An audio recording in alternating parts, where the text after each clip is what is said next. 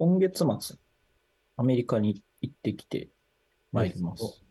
何しに行くんですか？RSA カンファレンスとバーベキュー。でで、ああ、いいな。もっとすごいこと言ったろか。お、子供連れて行く。すごい。アメセカンファレンスに？すごい。あ、いや、アメリカにですけど、いや、まあ、それでもすごいけど、今いくつでしたっけ？い今4歳。や、すごいな、いいな。はい。えいや、ご家族は？全員であ、もう行きます。はい。なるほど。じゃあまあ、カンファレンス中は奥様におお願いするって感じ？そうっすね。まあ、合流できるとこは合流してみたいな。あれ、RSA カンファレンスってサンフランシスコですっけイエスです。初めてなんですよ、行くの。おお、あ、そうなんですか。えー、意外。誰かアテンドはいるの？ないですよ。ああ、じゃあ本当にもう自分だけなんだ。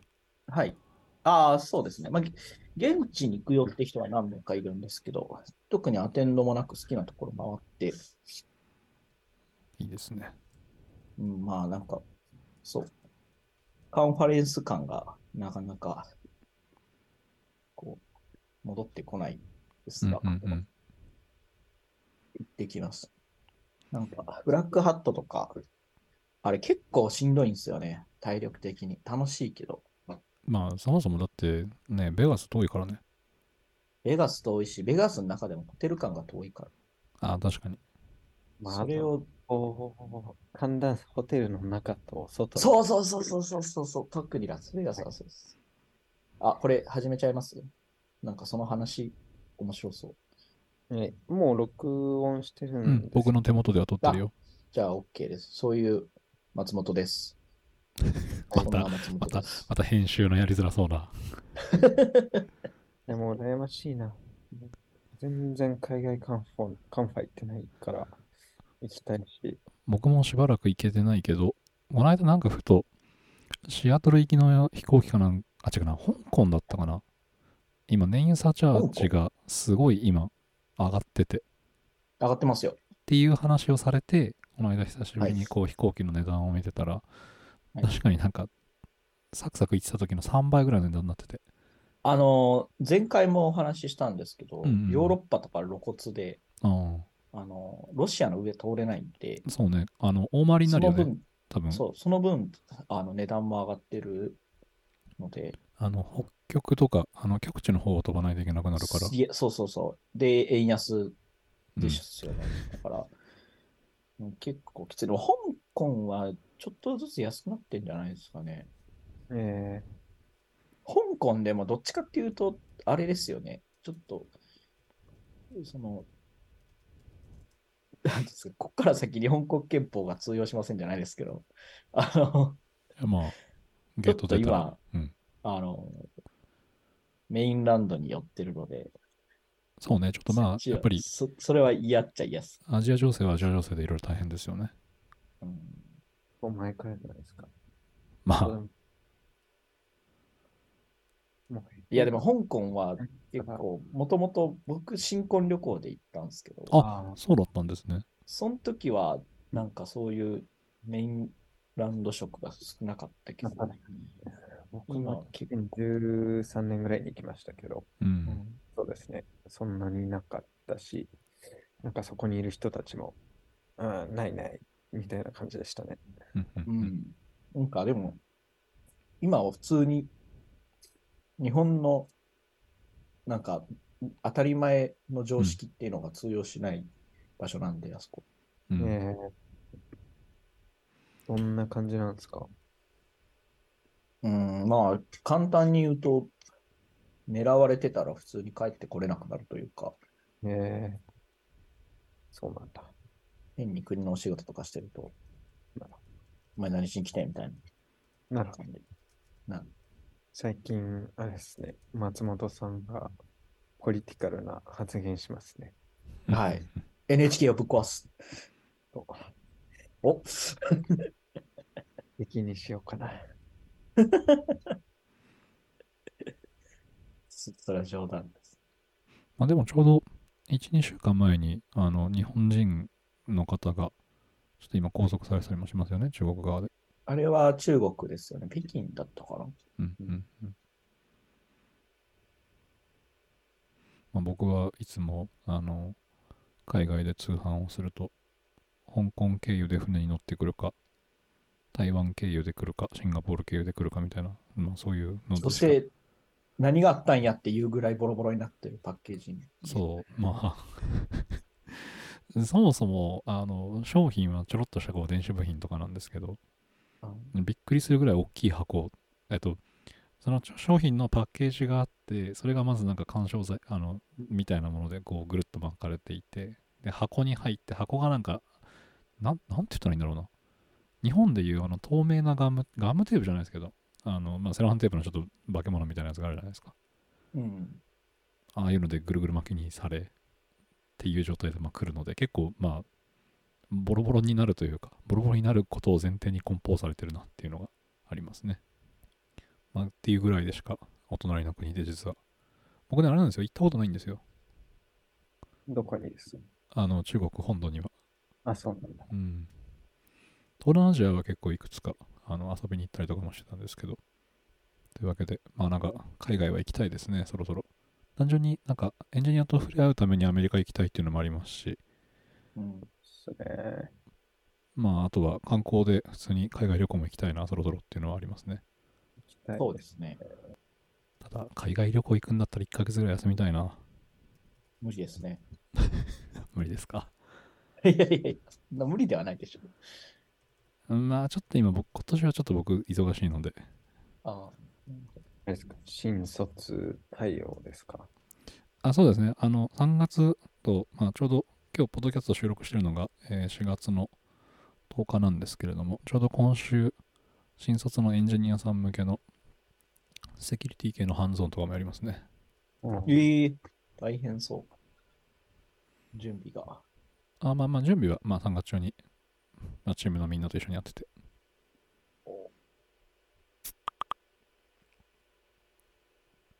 こんなんやるんですか？まあ、結構毎年毎年、講師とその講義内容変えてるんですけど、去年は結構その攻撃手法にフォーカスしたんですよね。うん、いいですね。で、一昨年は割とその座学によってたりもしたんですけど、今年はまあ、ハンズオンかつ、えーまあ、攻撃手法は、まあ、やっぱりいろいろあるので、全部教えても仕方がないというところと、まあ、あと最近は、実際のウェブアプリケーションをちゃんと作るのであれば、フレームワークを使えば、そこまでゼロから考慮しなくてもいいであろうっていうところで、まあ、使う脆弱性とか、攻撃手法を絞ったりとかした上で、あとやっぱ実際の実際にインシデントが起きた時にどう考えるかっていうところと、あとその実装に迷った時にどう何がリスクなんだっけっていうのをま考えてもらうみたいなそういうワークショップにしようかなとには思ってますね。もういいですね。プロダクトって感じだ。うん。まあ、やっぱ物作るので、危ないですね、じゃあやめましょうで終わだと売り上げが立たないんですよね。うん。売り上げを立てつつ、でも、まあ、ユーザーだったりとか、アプリケーションのことを守りながらっていう、まあ、なんかそういうのを考えるきっかけを、まあ、ちゃんと常に持っておいてほしいなって思いがあるので、そういう部分にも踏み込んでみたいな。まあ、受け手がどういうふうに取ってくれるかはね、こう毎年やってみないとわからないっていう、こう、ヒヤヒヤがあるんですけど。そうですね。前田うちの会社のはいはいはい。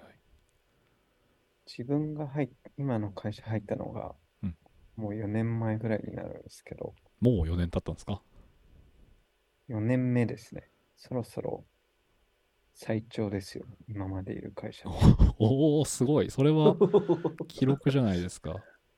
広くっすね。まあ、なんだかんだ言って僕、基本的に3年はいるんだけれども、でもそこがやっぱり節目。まあ、よく言うじゃないですか。あのエン、エンジニアとしてやってて、こう3年、5年が節目みたいなところ。そうですね。まあ、で、その入った時に、うんうん新卒だったうん。うん。方々の方々がこの間その新卒に向けたブログみたいな感じでを書い感じのブログを書いててああ、送る言葉じゃないけど。うんうん。なんか逆にもうこうその人たちが4年目つまり僕は新卒で、うんうん入った会社辞めて次の会社行ったたぐらいの年になってるのかって思って、ちょっと衝撃を受けましたね。それで言うと僕も一応新社会人として働き始めてちょうど今今年が10年目なんですよ年をばらしていくスタイルだ。まあ年齢はねもうもうき記号なのであまり最近気にしてないんですけど、なるほど。はい。まあ、あとリアルの年齢は若干の誤差があるのでうんうんうん。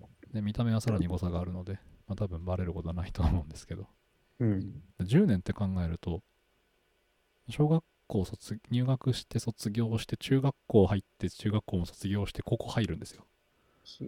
って考えるとあなんかなんなんかねこうまあある意味僕は自分の好きなことを仕事にできているという自負はあるんですけどまあ好きだけでよくこんな続いたな。ある意味だからその10年間何かが続いたって自分の中だと結構数少ないと思うんですよね。うん。あと10年やってることって言ったら10年以上やってることって言ったら山登ることか泳ぐことかチャリ乗ってるぐらいじゃないないんじゃないのかな。なんかでもまあし今言ったのって趣味というよりはまあほぼ生活とイコールみたいなところがあったのではいはい。なかなか長いなって。松本さんは10年後も野球見てるんでしょうね。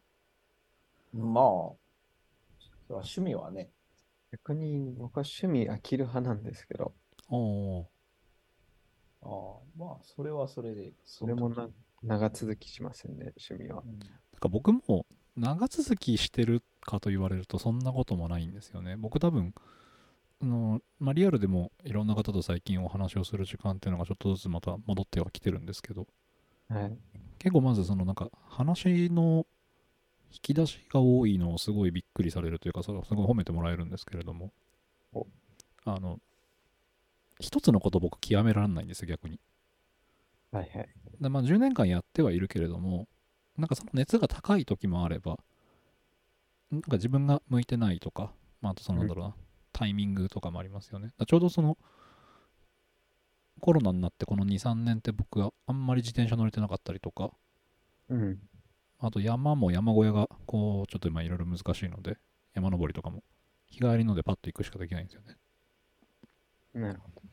とかなんでなんかそのその時期その時期によってなんかメインラインから大体常になんか複数趣味を掛け持ちはしつつも今一番熱い趣味みたいなの聞かれると多分結構その時言うこと変わるかもしれないですね。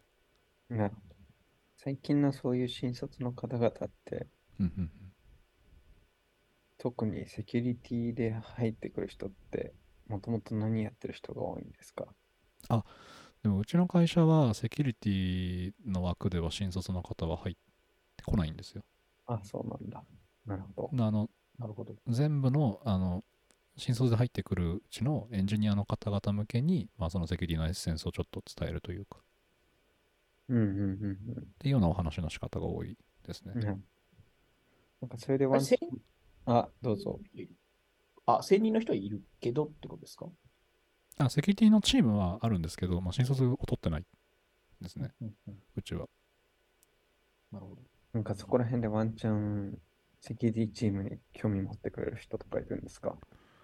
あなんか興味があって、なんていうのかな、まあ、技術、スキル楽しめる人だったら僕は全然いいなっていうふうには思うので、うん。多分他の、例えばそのプロダクトを作るとか、まあ、iOS のアプリ書くとか、なんだろうな、最近だと、まあ、Web アセンブリ何かやるとか、はい。まあ、あとは、まあ、流行りのチャット GPT 転がすとか、まあ、いろいろあると思うんですけど、それぞれの、なんか一つ領域があり、その、ちょっとより奥深いところというか、よりなんか、どこか気になる点がある人みたいなのが、まあ、僕は個人的には、セキュリティに向いてるのかな。まあ、プロトコルとか RFC とか、好きです、みたいな人が来たら、多分まあ僕は大歓迎すると思いますね。うん。なるほどね。まあ、あとやっぱり、まあ最近ちょっとまあ社内向けだと診断ネタが増えたりもするんですけど、まあこれはあの、うちの会社でやってる話ではないんですけれども、まあ診断をやってる友人と話をしてたら、まあその生成系の AI をベースで新しい機能を作って、それの診断をしてくれと頼まれたけど、どうしていいかわからない。みたいな話をこう相談に乗ったりとか、いや、それは多分誰も答えを持っていないから、それこそ AI に聞くしかないんじゃないですか？っていうこう冗談を言ったりしましたけど、AI に聞く？まあ、それは、はい。AI の話は一旦置いてたとしても、結構やっぱりその診断をする側としても、テクニカルスタックって結構コロコロ変わっていってるんですよね。そうっすね。まあ、昔はその、なんだろうな、リクエストとレスポンスを見てればよかっただけなのに、うん。まあ、最近のウェブアプリってページ遷移をしないものとかっていうのも増えてますし、まあ、裏でそのうん非同期でデータのやり取りをするみたいなのも増えてますし、うんまあ、あとなんだろうな、まあ、プロトコルっぽい話でいくと、まあ、プロトコルじゃないですけど、まあ、レストフルな API というところから、まあ、ちょっとそのグラフ QL に変わっていったりとかで、うん。まあ、あとデータもそもそもデフォルトで暗号化されているみたいな状態になってる。まあ、やっぱそういうのも、多分作り手側というか、好きな人の気持ちを分からないと、攻略するっていうのはなかなか難しいだろうなと思って、まあなんかやっぱ好きっていうのは結構大きい原動力の一つなんじゃないのかなって改めて思ったりはしてますね。なるほど。いい話ですね。お、よかった。久しぶり、久しぶりというかそうなんですよ。あの、前回僕が話をしたのが、サイバーセキュリティ月間が始まりますねって言ってて、で、3月18日までだったので、もう駆け抜けて、なんならそこからまた1ヶ月経ってるんですよね。というわけで、お久しぶりではありますが、いい話ができたっぽいのでよかったです。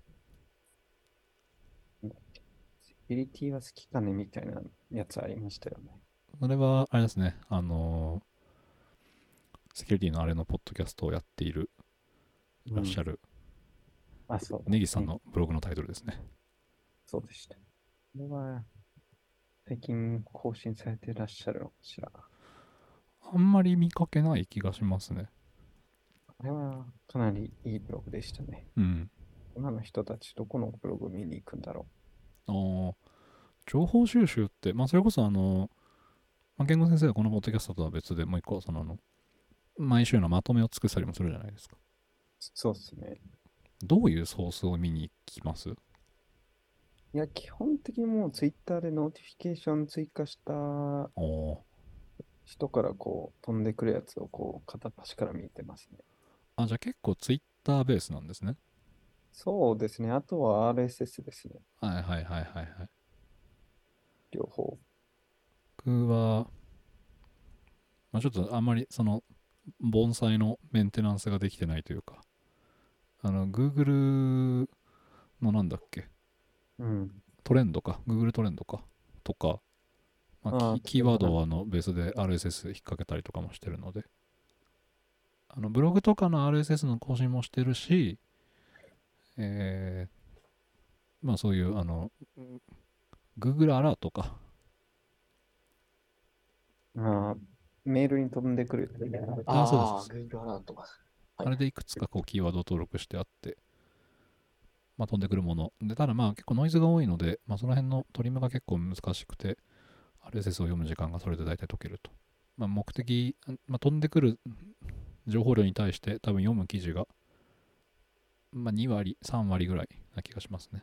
Google アラートは。なんか、ちょっと昔はそれでやってたんですけど、ノイズ除去にうん疲弊しすぎてやめちゃいましたね。ああ、わかる。最近はあれですね、頑張って、その、それらのページをこう、いい感じにパースして、うんあと GPT に食わせて要約させようとしてますね。ああ、いいですね。こう、なんか、もともと僕も RSS でやってたのって、まあ、似たような記事が多いんですよね。うん。で、RSS の場合って、まあ、その辺をちょっとまとめたりとか、まあこれは似たカテゴリーみたいなのがちょっとできてたので、っうん。ていうので、まあ、あの、は流行ってそうだなっていうものをなんとなくその、飛んでくる記事量で見るみたいな。うん。あ、いいですね。うん。なんか、そういう意味だと、シノボットさんって方が常はいにはいはい。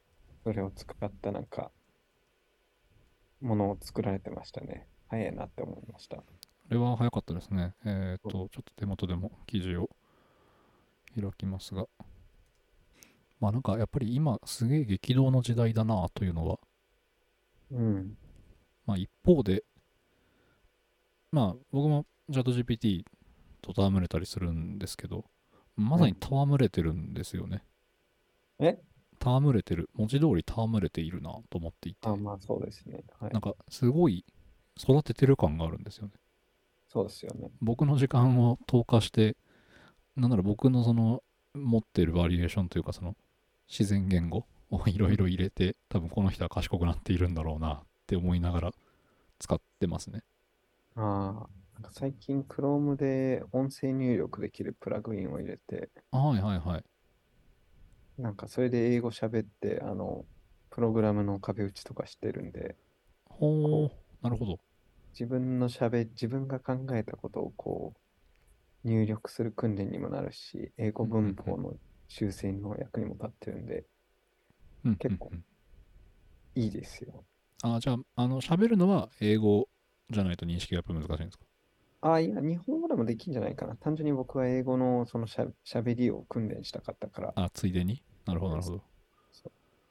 チャット GPT さん、英語で喋ると意外と厳しいんですよね。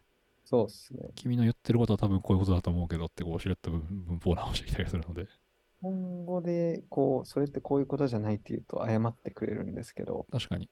え、英語だとなんか、英語だと確かにそういう考え方もあるかもね、みたいな。なんか、なんていうのかな、すごい、こう、ちょっと鼻にかかるような同級生と喋ってる感じがあるというか、ああ、そうだね。ああ、まあそうかもね、みたいな感じで言ってくる。なんか、あ、全然こいつ態度違うなって。て。分かってんなら最初から言えよみたいなやつ まあ、とかとかのそのやりとりも含めて、多分この人は今賢くなっている最中、まあ、まさにこの、僕の時間を投下して多分この人を鍛えているんだな。で、まあ、鍛えてる人が多分、鍛えてると理解をしてる人と、鍛え、まあ、よりその自分にとっての価値を創出しようと思ってこう使い倒してる人とみたいな、まあ多分今世の中に極化されてるんじゃないのかなぐらいに思ってます。今日、あれですよね、CEO が日本に来てたんですよね。ああそうそうそうそうオープン AI のですよね。そう。すごい行動力だな。うそんもそもなんで日本に来たんだろう。他の国行ってないのかな。あちょっとね、そのあたりは、もう僕もさっき、あの、もうポッドキャストのネタではないだろうなっていうネタでちょっとスーッと読み流しちゃいましたけど。ちょっとしばらくチャット GPT の話うんうんうん。ますよ。しょうがないよ。まあ、まあ、今やっぱり時流というかね。うん。もうなんか今日ぐらいに別のニュースでチャオープン AI を使ったバープのプラグインとかも出てましたからね。はいはいはい。あ、それは見ましたね。うんまあ、プラグインはねいっぱいあるんでううんうんプ。ラグインが出たらやりたかったな、そこら辺だしな、みたいな。うんうんあとはあれか。なんだっけ。えーっと、シグマルールのうんうんうん。修正とかね。ちゃんと使われ始めてはいますよね。まあ、あとは、まあ、個人的に一番、まあ、注目をしているのは、まあ、マイクロソフトさんはさすがに商売がうまいなと思っていて、ああ、あの Azure、なんだっけ？まあ、Azure の AI プラットフォームもそうですあし、あの、セキュリティコパイロットですね、一番。ああ。先週話さなかったよね、松本さん。セキュリティ話してないですね。なんでだっけ？ラトピアの話が面白すぎたからか。なんか、それで終わります。そうね、セキュリティコパイロットね。うん。あれは結構、僕は気になっているし、まあまあ、そうなりますよねっていう、まあ、一番の模範回答をマイクロソフトが出してきたさすがですねっていう感じなんですけど、はい。なんで、まあ、一応せ3月末ぐらいですかね、えっ、と、米国時間2023年3月28日に公開された、まだプレビューですよね。そうですね、プレビューの申し込みを受けてるタタイミングじゃないかな。秒で申し込んだけど、うん全然こまあ、音沙汰がないですね。なんか一方で、あの、AI プラットフォームの方は、まあ、申し込んだらなんかいろいろと今質う。う問ん、を投げたり返したりとか今してる最中ですね。そうですね。まあでもいわゆる、まああの、セキュリティの業務をやっていると、まあめちゃくちゃ楽しい時間と、まあめちゃくちゃ泥臭い時間とっていうのをまあ繰り返し、まあ別にこれセキュリティのお仕事だけじゃないかもしれないんですけれども、うん診断をやって脆弱性を見つけられてるときは、うんまあ楽しいんですよ。ああ、そうね。まあ楽しいんですけど、見つかりすぎたりするとちょっと、ちょっと、ああ、これはちょあっと。大変だなそうそうそう。とかもあるんですけど、まあその大変だなと思う理由の一つが、まあレポートにまとめる、報告書にまとめるところなんですよね。うんはい。まあそうだね。まあみたいな、その、なんだろうな、事実、見つかった事実を、まあ一種その畑が違う人向けだったりとか、まあ、レイヤーの違う人向けに、えー事実をベースで、まあ、書き直してあげないといけない。作業っていうのがありまして。そうですね。で、まあ似たようなものだったら、まあ、例えばその、まあ監視、せあの即的な監視をしてるような人たちとか、まあインシデントが発生をした後の話とかもそうですけど、まあ、やっぱなんかその報告書をまとめるみたいな作業っていうのは、まあ、できる限り人間がやりたくない。っていうところに、まあ、AI のパワーを、まあ、サイバーディフェンスに適用しましょうっていうのが、まあ、マイクロソフトのセキュリティコパイロット。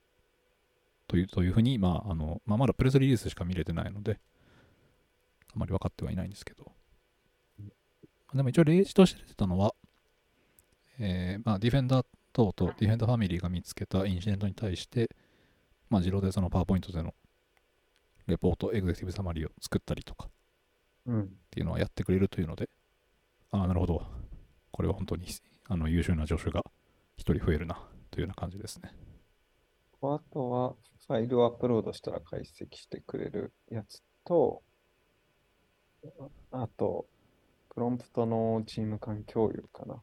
うんうんまあ、個人的にあんまりあの、マルウェアの流れとかをこう、見せることってあんまないので、うん。うんうんうん。あそうパワポにするところはそんなに僕には刺さらなかったかな。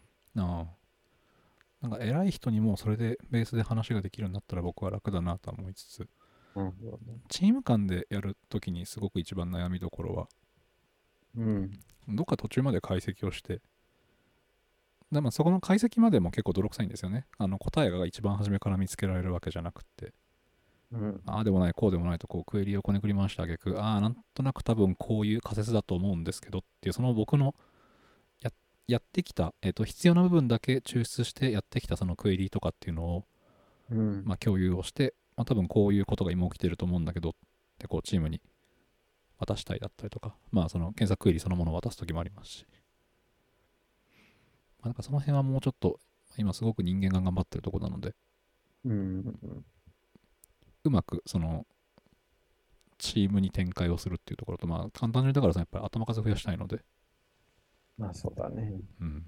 で、結構やっぱこういう解析作業って個人の、まあ、能力と、まあ、やっぱ個人によってしまう。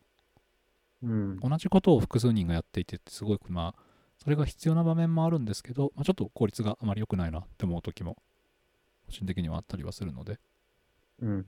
なんかそういうのが、まあ、共有をされながら一緒にこう解析をしていくみたいなのができるといいのかなっていうのは思いますね。それはそう。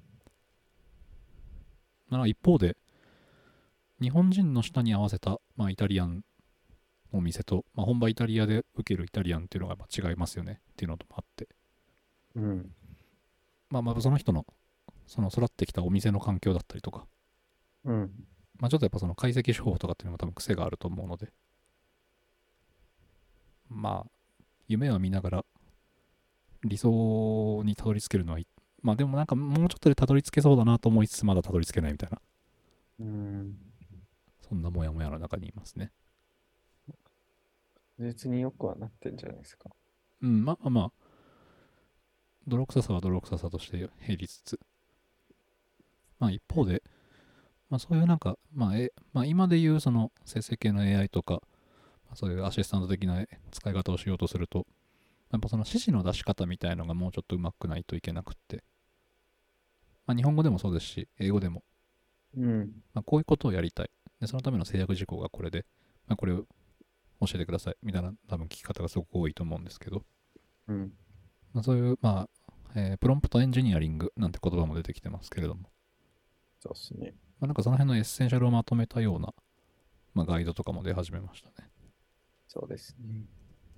松本さんは今後、チャット GPT がどうセキュリティにかを変えていくと思いますか？うん。なんか僕は課金はしてるけど、そんなにセキュリティの相談は正直できないですよね、やつには。ああ、それは、あれですか？データの持ち方とか。データの持ち方と、あと答えの品質のスコアリングがないのが、なんかこう、うまいこと決めれないので、うん。なんか、こっちが答え持っているやつの文章生成とか、それこそ、まあさっきの言ってたパワポ作りとか、そういうのにしか使えないなっていうのを思います。なるほどね。まあ、報告書は役に立ちそうな気もするうんかな。結構すごいんですよね。なんかソスコードとかも、うんあのまあ、例えば、ばクロスサイトスクリプティングの説明をしてって言ったら、ソースコード付きで説明してくれたりするので、そうですね。うんうんそれは使えるんだけどな。うんまあこういうう時に、うんうんうん、クロスサイト起こしてくれとかって言っても難しいしなと。まあ、一つはなんかそれが、まあ、攻撃者の補助になるっていうところもありますよね。まあ、なので、うん、さらっと出されても困るみたいなところもありつつ、まあでも実際に、まあちょっと出店の確認とかをまだしてる最中ではありますけど、まあまあ実際にその攻撃者自体も、まあ、こういう AI をいち早く活用して、マルウェアの作成とかにっていうのは、まあいくつかニュースが出てたりもしますよね。まあでも実際ソースコード書けるんですよね、この人。うんこんな感じのあ、そう、ことで。それはね、うんいいんですよ、なんか、めちゃくちゃ。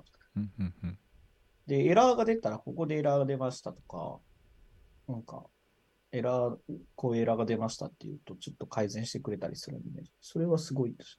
うんあの出てきたソースコードに対して測れたエラーをもう一回入れると、あなるほど、それはこうですねってこううん直してくれますよね。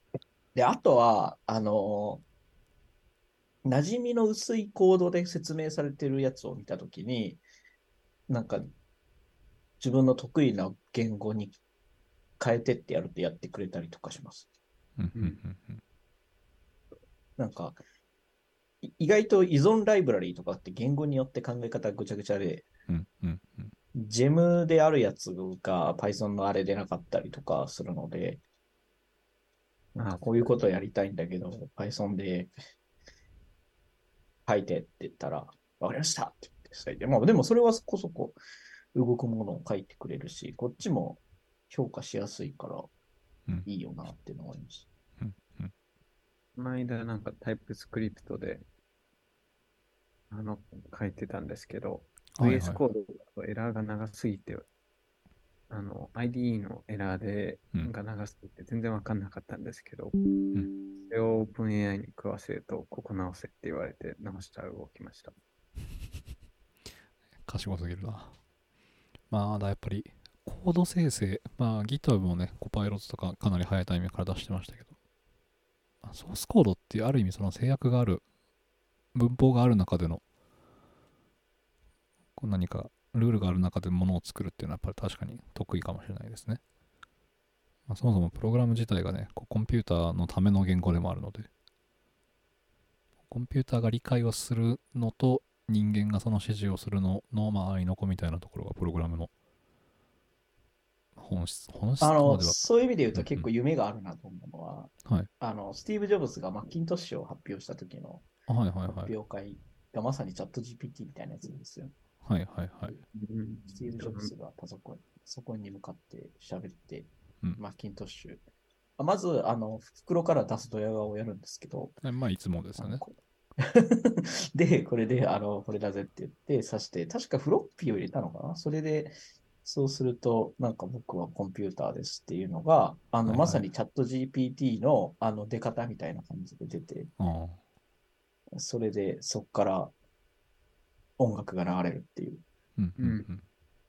やつでしたね。だからそういう、なんか、まあ、一つの時代の切り替わりだとは思いましたね。うん。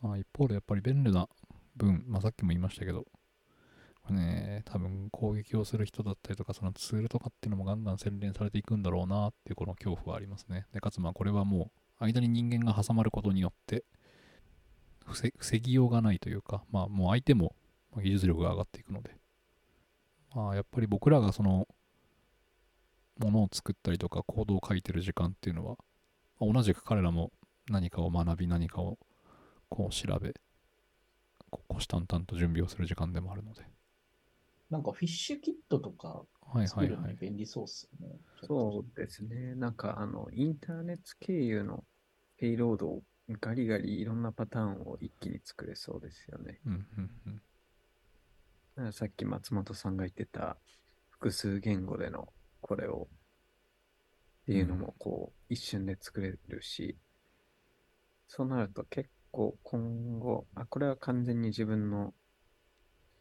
考えなんですけど、バックサーフェイス管理がより重要性増すんじゃないかなとか思ってたりしそこなんですよ。そう、すごく、やっぱり、まあ、実際にアタックサーフェイスっていうのは、ここ数年ですごく、まあ、注目されている、まあ、ある意味、その営業っぽいワードでもありますけれども、まあ、事実、やっぱり、まあ、境界を、まあ、さ策定するのは、やっぱすごく今難しくなってきているので、うんじゃあ、どこにやっぱりその IO があるのか、どこがつかれると都合が悪いんだっけっていうのを正しく把握ができているプロダクトののオーナーっていうのは多分やっぱすごい少ないんですよね。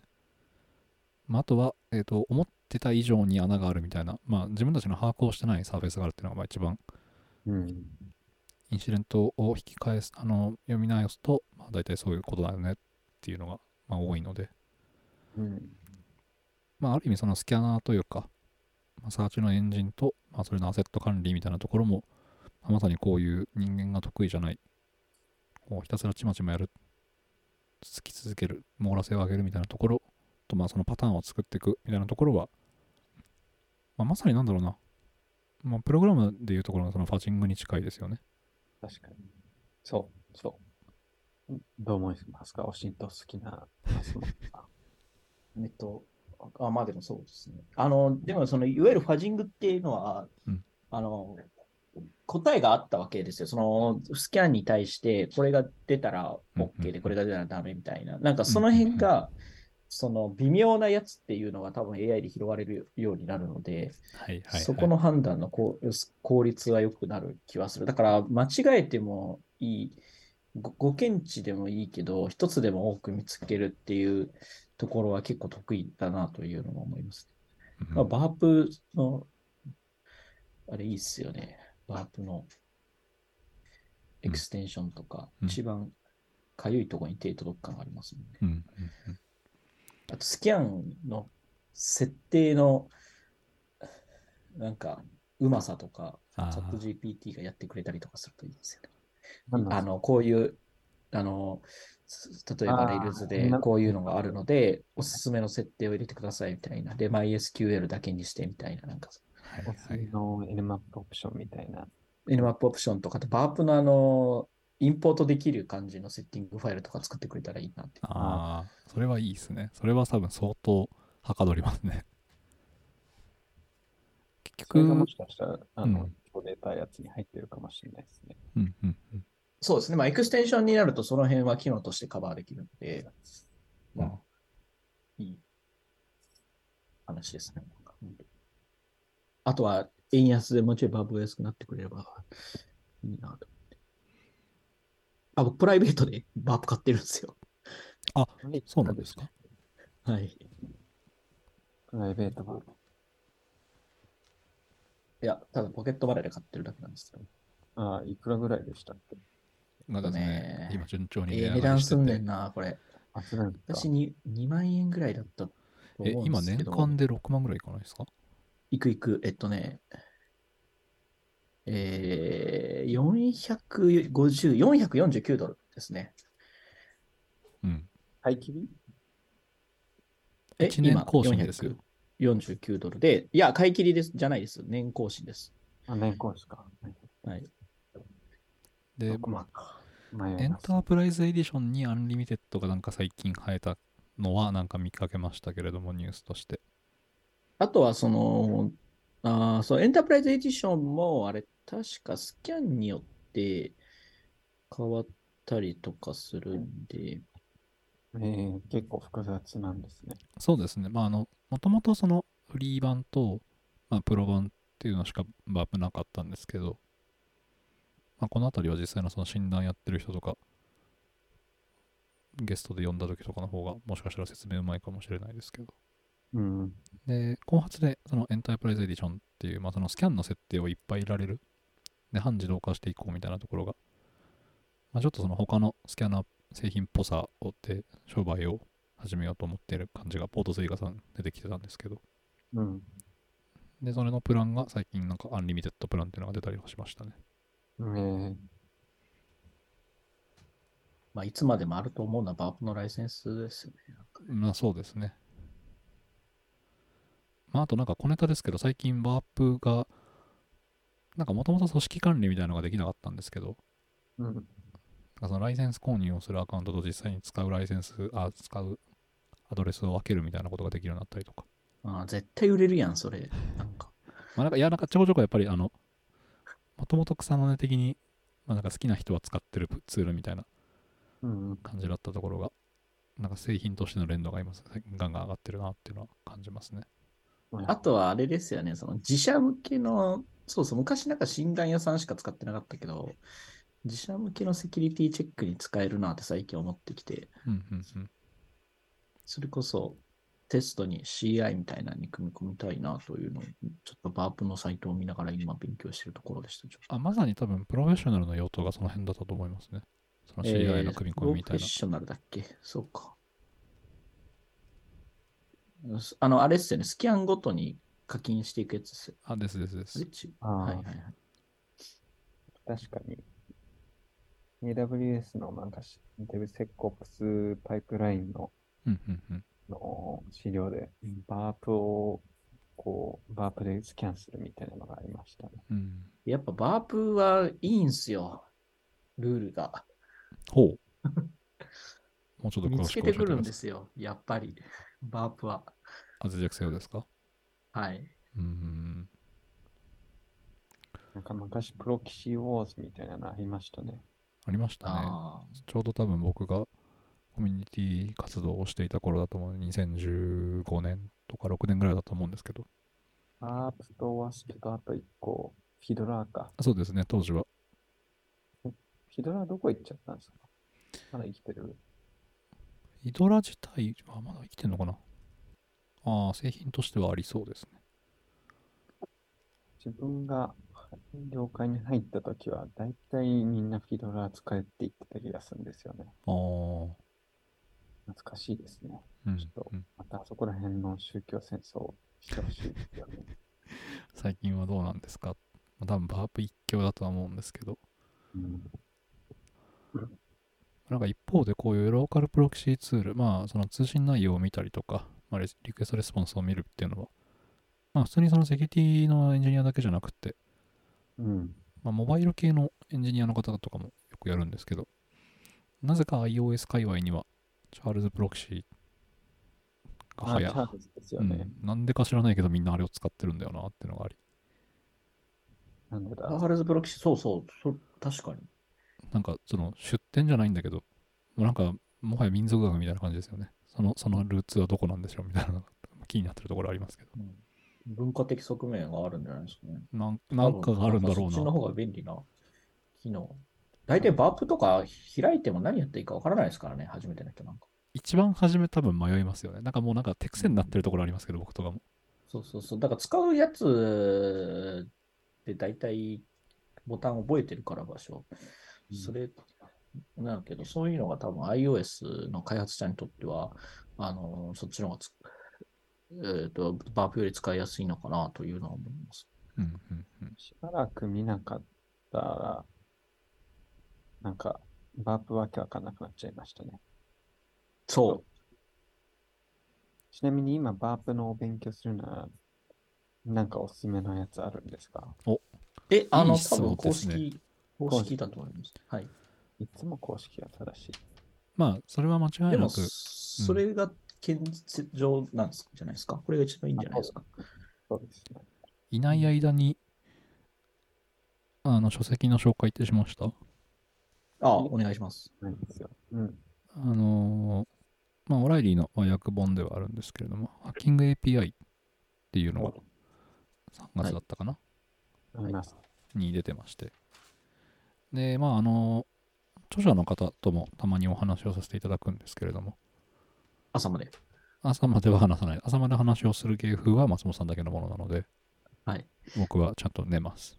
僕ははいちゃんと寝るのとちゃんとご飯を食べるのを大事に生きてるエンジニアなので。そうやな。そうやな。いや、ほんとね、もう食べないとダメなんですよ、僕。明確にダメなんですか？頭が回らなくなるんです。ああ今脳にパワーがいってないなって思うタイミングがあって。あ。あ。はい。というまあ僕の話はいいんですが。はい。まあ、えーオライリーのハッキング API という本が出てます。えーこれのその著者の方が言うには、えっ、と、まあ物々しい名前ではありあるんですけど実はその初心者向けステップバイステップではないんですけれどもまあ、ウェブの脆弱性の見つけ方とか、で、まさになんかその、まあ、ツールの限定はしてないんですけれども、まあ、その見つけ方みたいな、あの、まあ、複読本というわけではない、あ本ではないんですけれども、まあ、サンプルコードとかの用意もあるみたいなので、まあ、手を動かしながら、その脆弱性を見つけるっていうところうん。をやっていくにはちょうどいい本ですよ。今はまだ積んでます。なるほど。で、アップ使ってるんですか、中で？あバープを使う必要はないです。あの、お好みのツールでもいいんですけど、まあ、使いながら慣れるっていう意味では結構ありなのかなっていううんうんまあ、割と初心者向けかなというふうには思いますが、まあ、ウェブの攻撃手法について学習したいとか、脆弱性の探し方を学びたいとか、まあ、ちょっとやってみたいっていう方にはおすすめで、まあ、ラボ形式でツールとか動かしながら学習できるような内容のものとなってます。っていうのが、まあ、著者の方から僕がもらったメッセージですね。あで、しかもあれ、日本語版だから、日本語版ならではのプラスアルファの追記もあるみたいな話ですよね。あ、そうです。あと、まあ、あの、原書だと結構、まあ、その、もともと出てるのがちょっと前で、あの、動今だと動かなくなっちゃってるようなところとかっていうのも全部動くように、全部読み直して、書き直したっていうふうに言ってたので、まあ、なんかやっぱその辺が大変だったみたいですね。はいはい。はい。というわけで、まあ、今日の積んどくとしては、ハッキング API 紹介しておきます。はいはい。まあ、ちょうど1時間ぐらいだし、そんない感じいですね。なるほどはい。まあ、あれですね、ちょっとあの、僕がバタバタしてましたが、まあ、こんな感じでサクッとお話できるといいですね。はい。そうですね。そうか、開いちゃったんですね。ちょっとね。そうですね。じゃあ、だから、またクロージングメッにセージください。入っていきますか。はい。はい。メッセージ特にないので、はい。メッセージください。じゃあ、今週もセキュリティのポッドキャストを聞いていただきありがとうございました。ありがとうございました。ありがとうございます。あの、ハッシュタグは、セキュア英語、余談が漢字で、まあ感想だったりとか、また、この話聞いてみたいとかっていうのがあれば、つぶやいていただければ見ていきますので。まあ、一方でね、こういつまでワー、プ老人会とか 老老人会がいいんですか？ね。いやいや、今の方がいいです。お若者でもいいんですよ。今の方がいいですね。はい。あと言いつつ、いつまでこのツイッターで情報収集、情報発信ができるかなっていうのが怪しくなってきた今日この頃ですね。頑張りましょ まあ、SNS の変遷とかもまたどっかで話ができるといいかもしれないですね。じゃあ、今日はこのところで終わりにしましょうか。う。はい。はい終わりにします。じゃあお疲れ様ですお疲れです。